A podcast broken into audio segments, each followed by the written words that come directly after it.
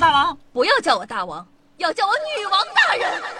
报告大王，报告大王，报报报报报告大王，报告大王，报告大王，报告报告报告报告报告大王。不要叫我大王，不要叫我大王，不要不要不要不要不要叫我大王，要叫我女王大人。好的，大王。好的，好的，好的，好的，好的，大王。不要叫我大王，要叫我女王大人。好的，大王。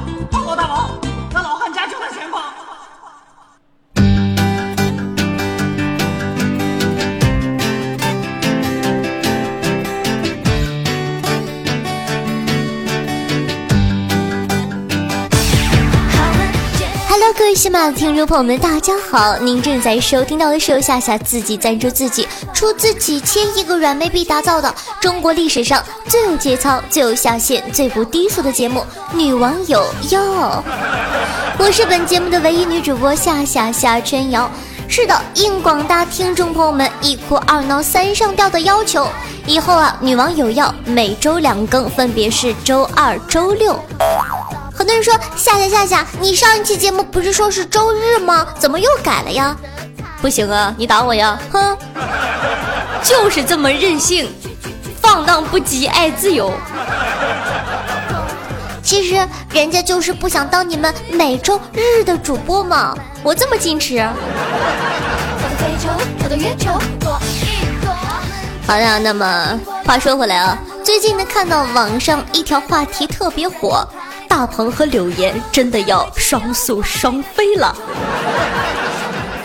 啊！你们懂的，双宿呢，我就不是很关心，我只是单纯的很关心这个双飞啊啊是什么东西啊？啊，于是呢去网上搜了一下，看完之后啊，我才发现我的脑洞已经再也关不上了。小学生真是祖国未来的花朵，他们的想象力呢已经突破天际。突然想起来，弟弟前几天的 QQ 签名上写着：“为了心爱的你，我要去隔壁班四五班打架了。”祝我成功，还祝你成功呢！我一脚踩死你。那事情呢是这样的啊，出自一张试卷，有一道题呢古诗翻译。首先呢，先跟大家分享一下这个诗，读完之后呢，你在心里想想应该是什么意思。接下来，哼，就是接受小学生洗礼的时刻了。好，这首诗的名字呢叫做《上李邕》啊，是这么说的。我得加一个背景音乐，比较有感情嘛，有感情朗读课文。小学我的强项就是它。好，三二一，走。《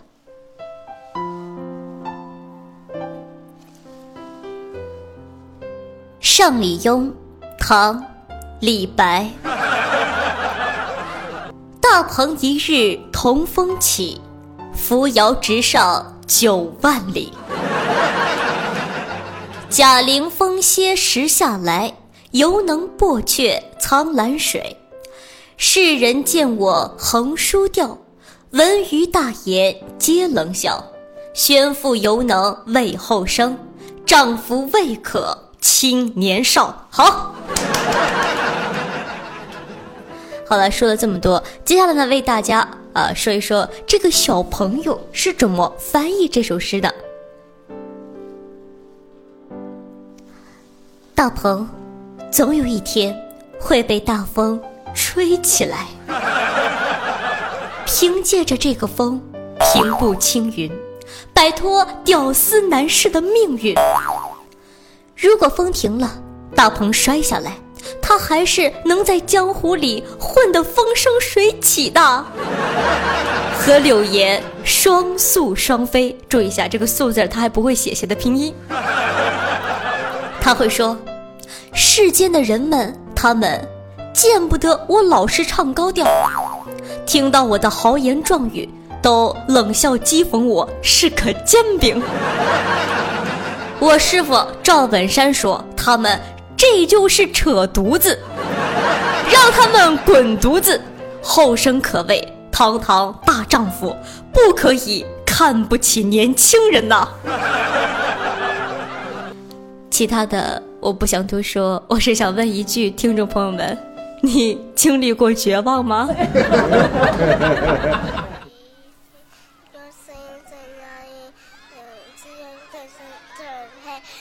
肥仔个头大个肥仔肥仔冇走啊好那么欢迎回来啊。我用尽了毕生所有的智商理解了下这篇文章发现这熊孩子翻译的还是挺有味道的。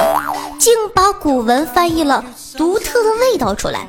其实啊每个孩子心目中都活着那么一个英雄。对于这个熊孩子来说呢，可能煎饼侠就是他的救世主。所以孩子，我相信这不能怪你。不过姐姐只想偷偷的问问你，你究竟看了几十遍煎饼侠？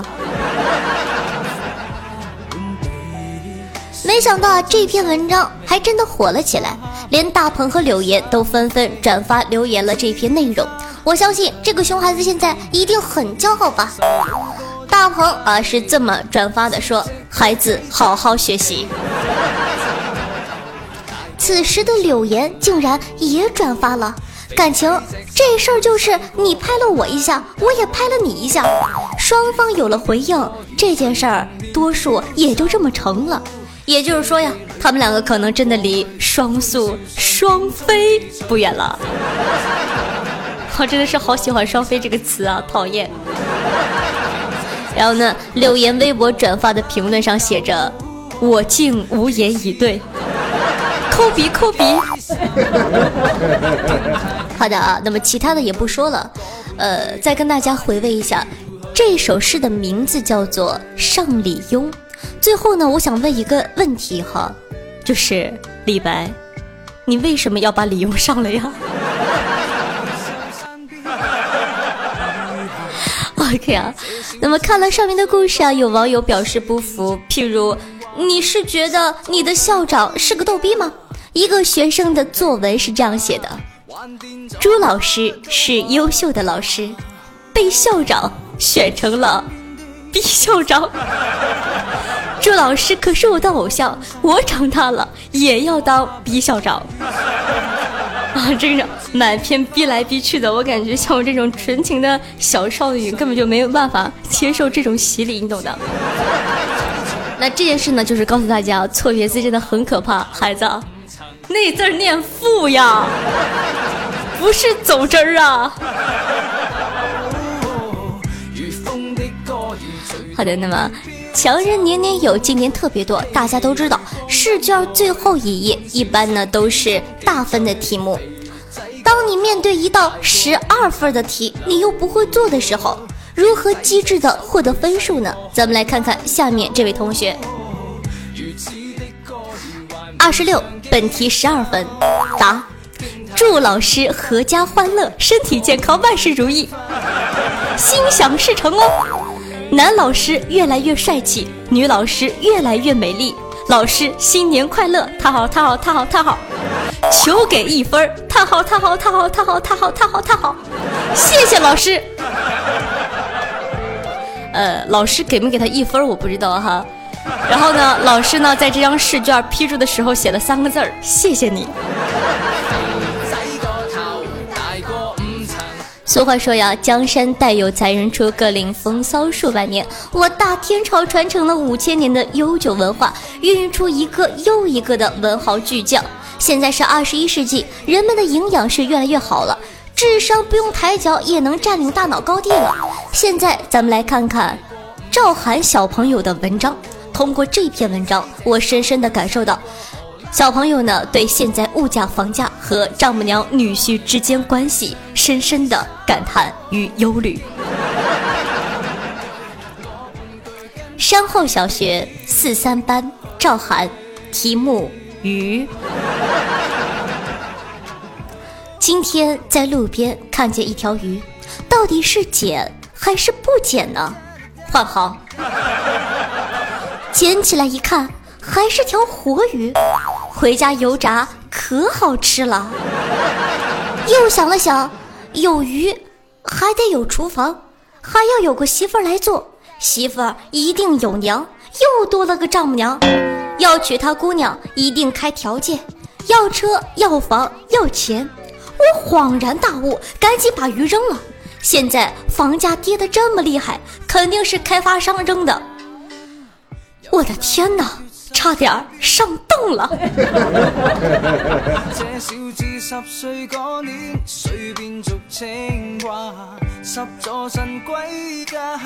你就听打，还掂做乜都。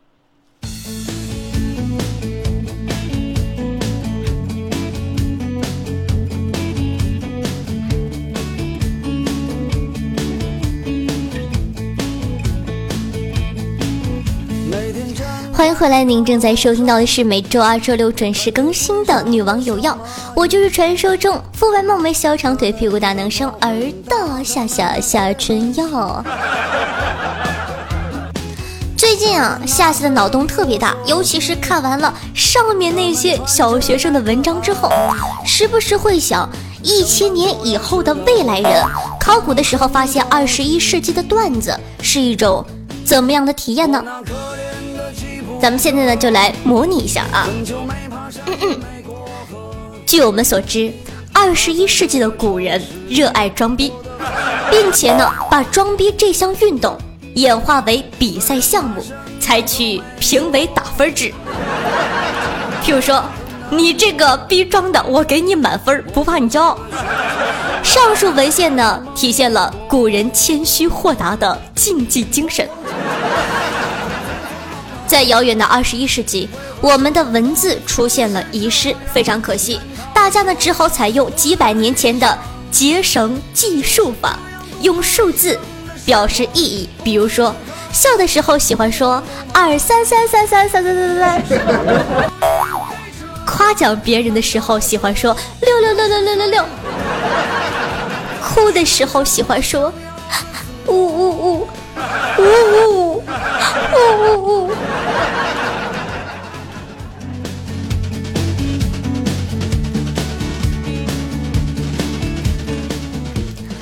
二十一世纪的人呢，由于科技水平不高，只能在陆地上生活，所以呢，他们经常用一句话表现对天空的向往：“你咋不上天呢？”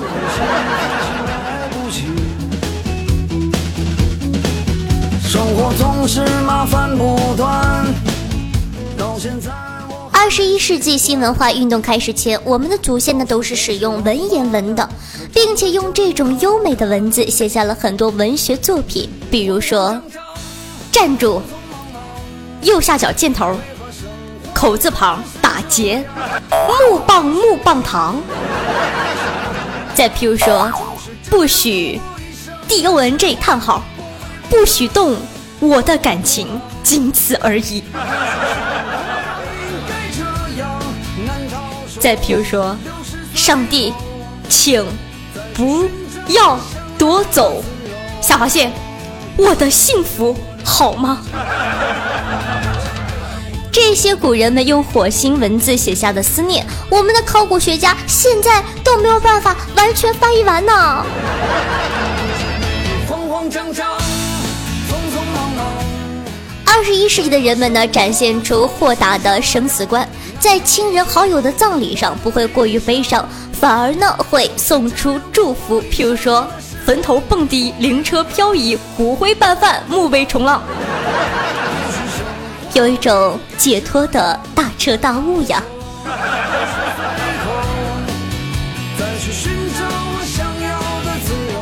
二十一世纪的人们呢，更加喜欢用象形文字，就是用图画表达感情。具体的方法呢，是使用一种名为表情包的 JPG 文件，其中涌现了一批优秀的古代教育学家，如金馆长、张学友、尔康、黄子韬等。弟子十三亿，桃李满天下。他们的学生呢，都会把老师的画像存入手机，并配上文字，互相发送以交流学习。要学会知足而常乐。可万事都一笑而过。二十一世纪的人们呢，喜欢用狗作为图腾，他们呢以自比为狗狗而自豪。呃，比如什么热成狗啊、累成狗等等的。其中一些刻苦清修的修道者自称单身狗，断绝七情六欲，然后他们就灭绝了。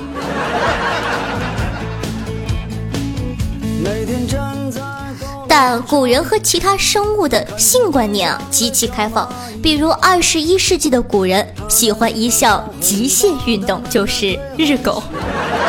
更多的延伸，比如 日舞蹈、电风扇神马的，让我们研究不透啊。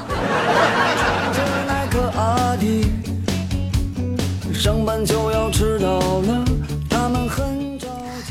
《诗经》楚辞、唐诗、宋词、元曲、明清小说、流行歌、rap 是我国古典文学的八大瑰宝，并产生了屈原、李白、关汉卿、周杰伦等名家。好了啊，说了这么多，你觉得一千年以后古人会怎么研究咱们的？那么本期的话题呢，就是这个了。你感觉一千年以后的？呃，人哈、会怎么研究咱们古人？那个时候咱们就是古人了，随便蒙随便编嘛，你懂的。没准呢，真的能被当成古代文献进博物馆呢。就是这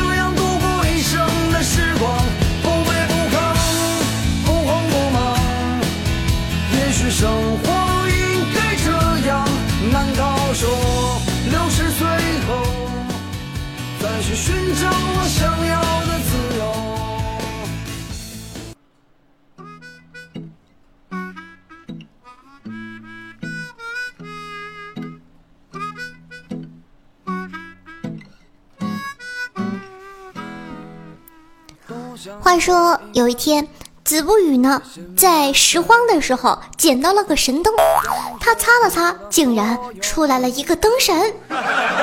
灯神对子不语说：“我能满足你一个愿望。”子不语想了想，对灯神说：“我我想要士力架。”话刚说完，子不语的下面就流出了鲜红的血液，小不行，太狗了啊！继续啊！子不语无助的望着灯神，灯神无奈的说：“是你要是的呀，我要士力架，不是士力架。”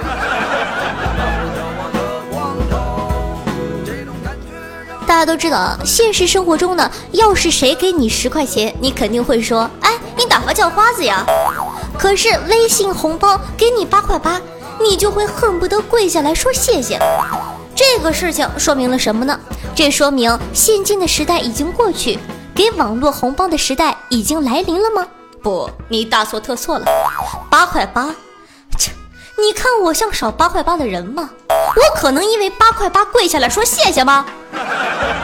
你们这帮人有没有自尊心？有没有廉耻心啊？为了那么一点点钱，就可以放弃一个中国人的自尊吗？我告诉你，我就不会，因为至少八块九才可以啊！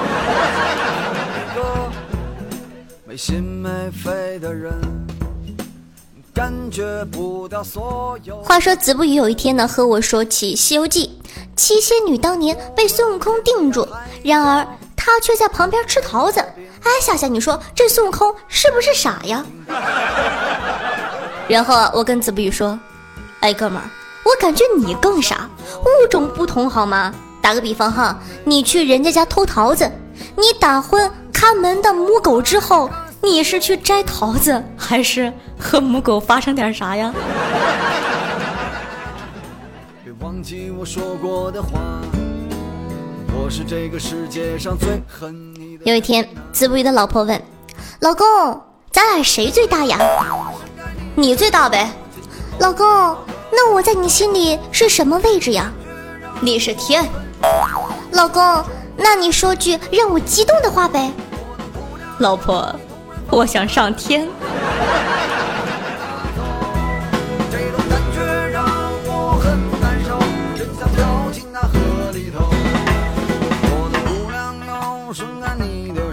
紧紧搂着我的光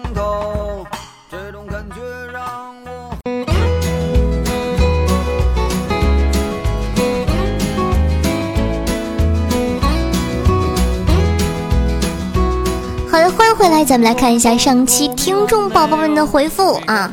夏夏约我嘿嘿嘿说，夏夏夏，刚刚跑步健身的时候，边跑边听你的节目，然后呢，时不时的笑到岔气，结果现在出的气多，进的气少，颤抖的、无力的举起手来给你发了这条评论。快快把我抬到你的床上，来个 CPR，我觉得我还是可以抢救一下的。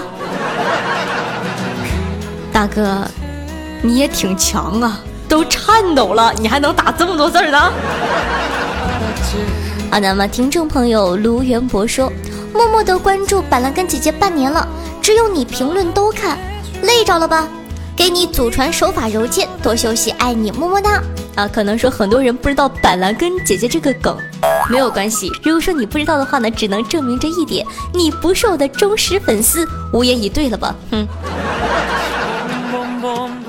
好了，听众朋友花落一二一三八说。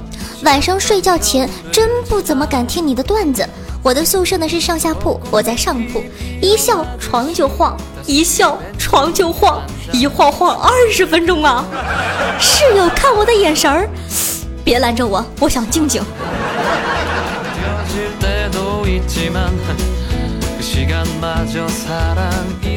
好的，那么有一个听众朋友说，阿基米德有一次到洗澡堂去洗澡。当他逃进澡盆子里的时候，发现啊，身体越往下沉，盆里溢出的水就越多。那一刻，他脑袋里灵光一闪，忽然从澡盆里站了起来，感叹了一句：“啊，我好胖啊！”这个冷笑话是不是有点太冷了？你就这么黑阿基米德，真的好吗？听众朋友，玉玉萨玛说。现在开更两期，一定是要骗打赏的。本来就没有什么人民币，坏人，哼！来，小伙子，你告诉我，上上期对吧？是一周一更，第一名呢是我们家这个高原大爷打赏了三百六十五才拿到第一，获得微信呢。这一期呢是一周两更，第一名才六十就可以获得微信了。来，你告诉我，我是为了谁好？来，为了谁能听到更多的节目？来，哼！骗打赏，宝宝生气了，宝宝傲娇了，宝宝不更了，不干了，走了。好的，以后女网友要一周一更，大家再见，拜拜。那歌怎么唱的？原谅我这一生把给放纵来自由。好的吗？听众朋友，折翼天使说。女王大人对于每逢过年那两天和元宵节都被外面的鞭炮声炸醒这件事情怎么看？哼，怎么看？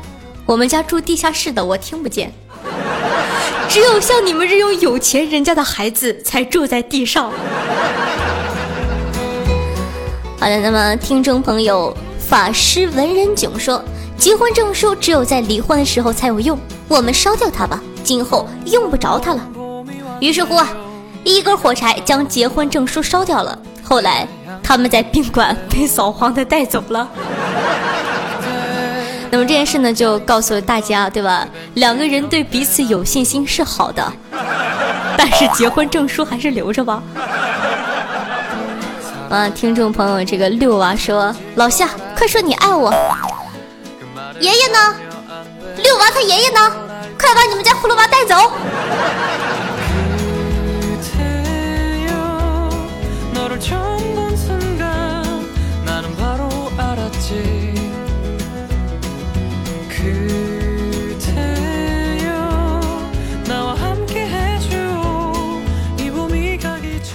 好的，那么接下来呢，感谢一下上期各位打赏的大爷，感谢夏至、翻白记忆、苏明、我我我武王好奇杀死一只猫、纯纯问丸子支持你，苍老师教师节快乐，鱼鱼撒马站住别跑，慕斯云游汉遗恨 n a j e 一零四八，非常感谢以上所有的大爷的打赏，爱你们么么哒，嗯啊啊。那由于这一期呢，苍老师教师节快乐和夏至这两个听众是并列第一，所以听好了啊，决定你们两个谁先私信我，谁就会获得这次私人微信号的奖励哦。是的，你没有听错，就看你们两个谁先听节目了。啊，再次重申一遍哈，是截止到我这个呃做这期节目之前。人员呢是苍老师教师节快乐和夏至这两个人，你们两个谁先听到这期节目，谁更快的在喜马拉雅的这个私信中私聊我说夏夏我在这儿，你就可以获得我的私人微信哦。好的，那么本期的节目就到这了。如果说你喜欢夏夏的话呢，可以关注一下我的喜马拉雅主页，搜索夏春瑶，夏天的夏，春天的春，王字旁，瑶花起草的瑶。新浪微博加主播两个字，主播夏春瑶。同样的，如果说你很好奇我长成什么样子的话，或者说呢，你想收听到一些节目之中不太方便说的羞羞的小秘密的话呢，可以关注一下我的公众微信号，搜索夏春瑶。那么公众微信人数破万的话会爆照，而且我发誓我无 PS，没有办法，就是这么自信，哈哈哈哈哈。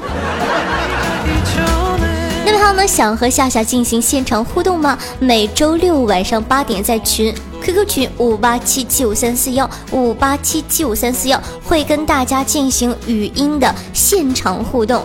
你有什么问题？你想听我唱歌吗？都可以在每周六晚上的八点进行哦。